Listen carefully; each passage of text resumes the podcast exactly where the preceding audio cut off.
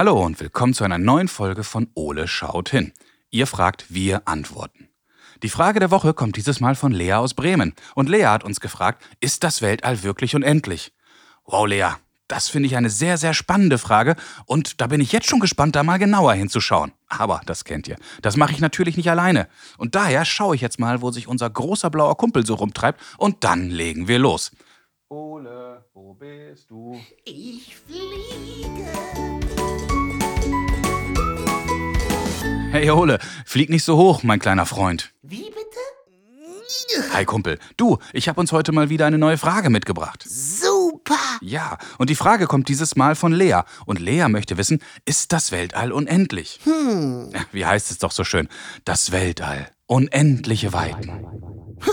So ein Kauz. Ja, ja, schon gut. Also Ole, ist das Weltall jetzt wirklich unendlich? Und was bedeutet das eigentlich und wie kann man sich das überhaupt vorstellen?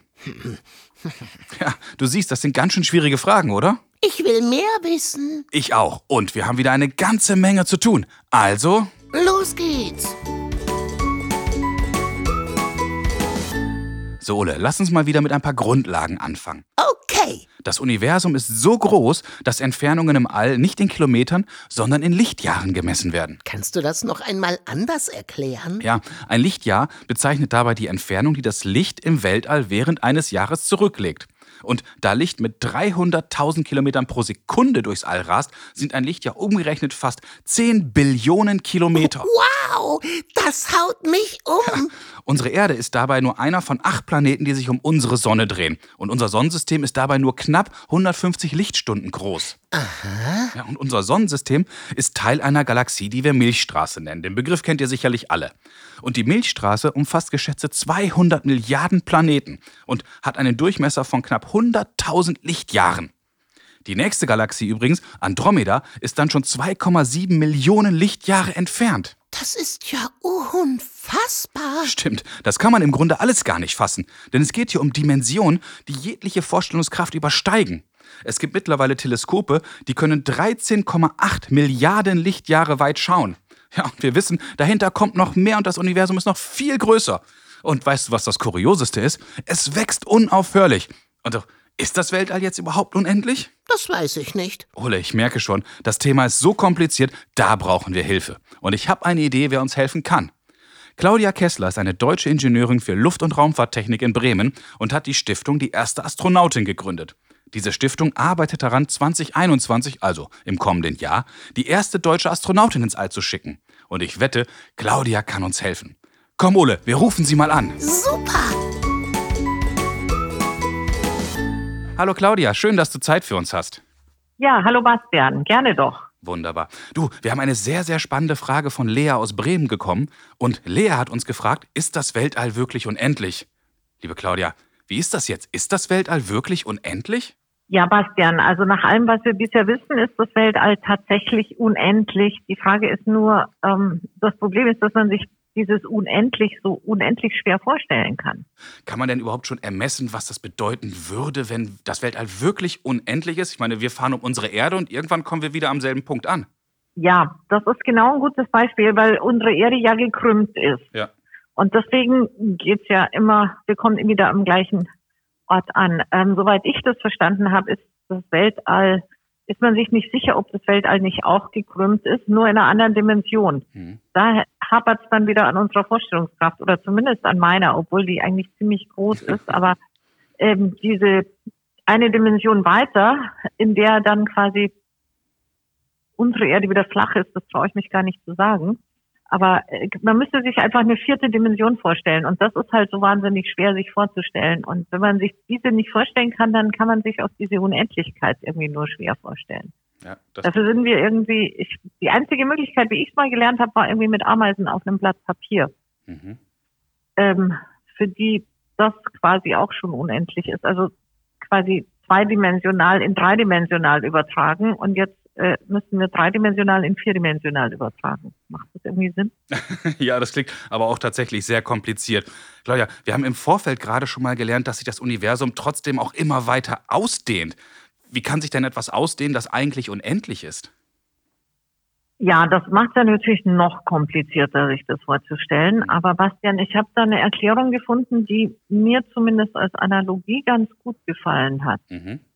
Und ähm, die kann ich dir versuchen jetzt mal vorzulesen oder Gerne. zu erklären. Und zwar glauben wir ja, dass der Urknall an einem einzigen Punkt stattgefunden hat. Mhm. Aber dieser Punkt ist jetzt nicht ein Punkt, wie wir uns einen Punkt auf dem Blatt Papier oder so vorstellen, sondern das ähm, müsste eigentlich so gewesen sein, dass man sich vielleicht das Universum wie ein unendlich großes Gummituch vorstellt. Mhm.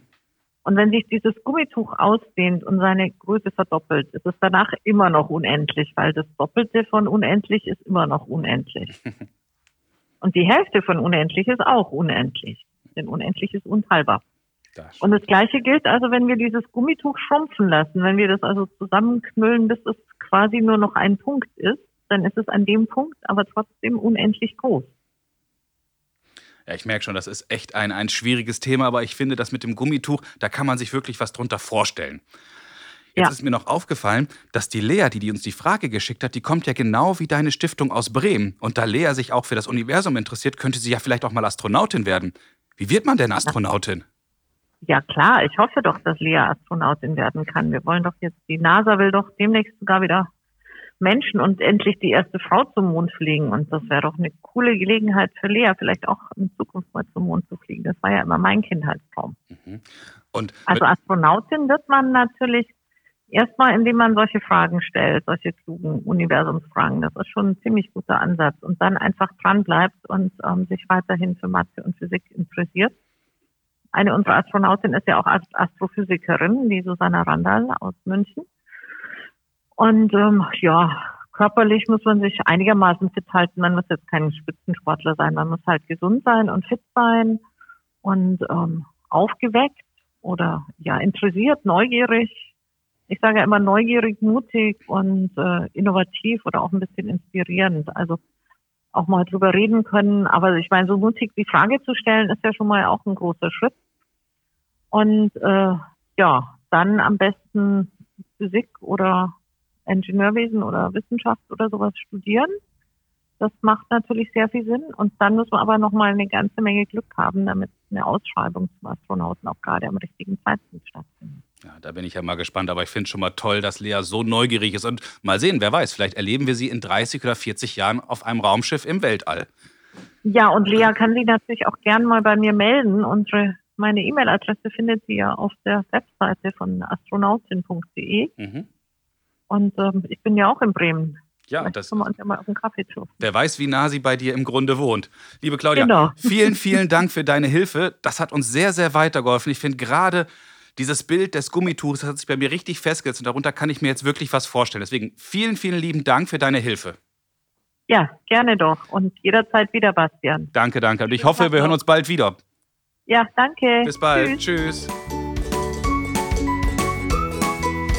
Boah, Ole, da haben wir echt eine Menge im Telefonat mit Claudia erfahren. Lass uns mal schauen, wie wir das überhaupt zusammenfassen können. Sehr gut. Ja, nach alledem, was wir heute wissen, ist das Weltall wirklich unendlich. Aha. Allerdings ist diese Unendlichkeit im Grunde nicht vorstellbar.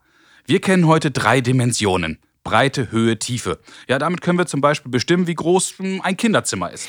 Ah. Im Weltall kommt jetzt aber noch mindestens eine vierte Dimension dazu. Aber diese vierte Dimension können wir nicht sehen, sondern nur theoretisch erfassen. Und das macht diese ganze Antwort auch so schwer. Ja, von Claudia haben wir noch das Beispiel bekommen, dass wir uns das Universum wie ein unendliches Gummituch vorstellen können. Ja, zerrt man an dem Tuch, wird es zwar größer, aber bleibt trotzdem unendlich. Schrumpft man es, na, passiert dasselbe. Das ist zwar schwer vorstellbar, aber es hilft uns schon ein wenig weiter.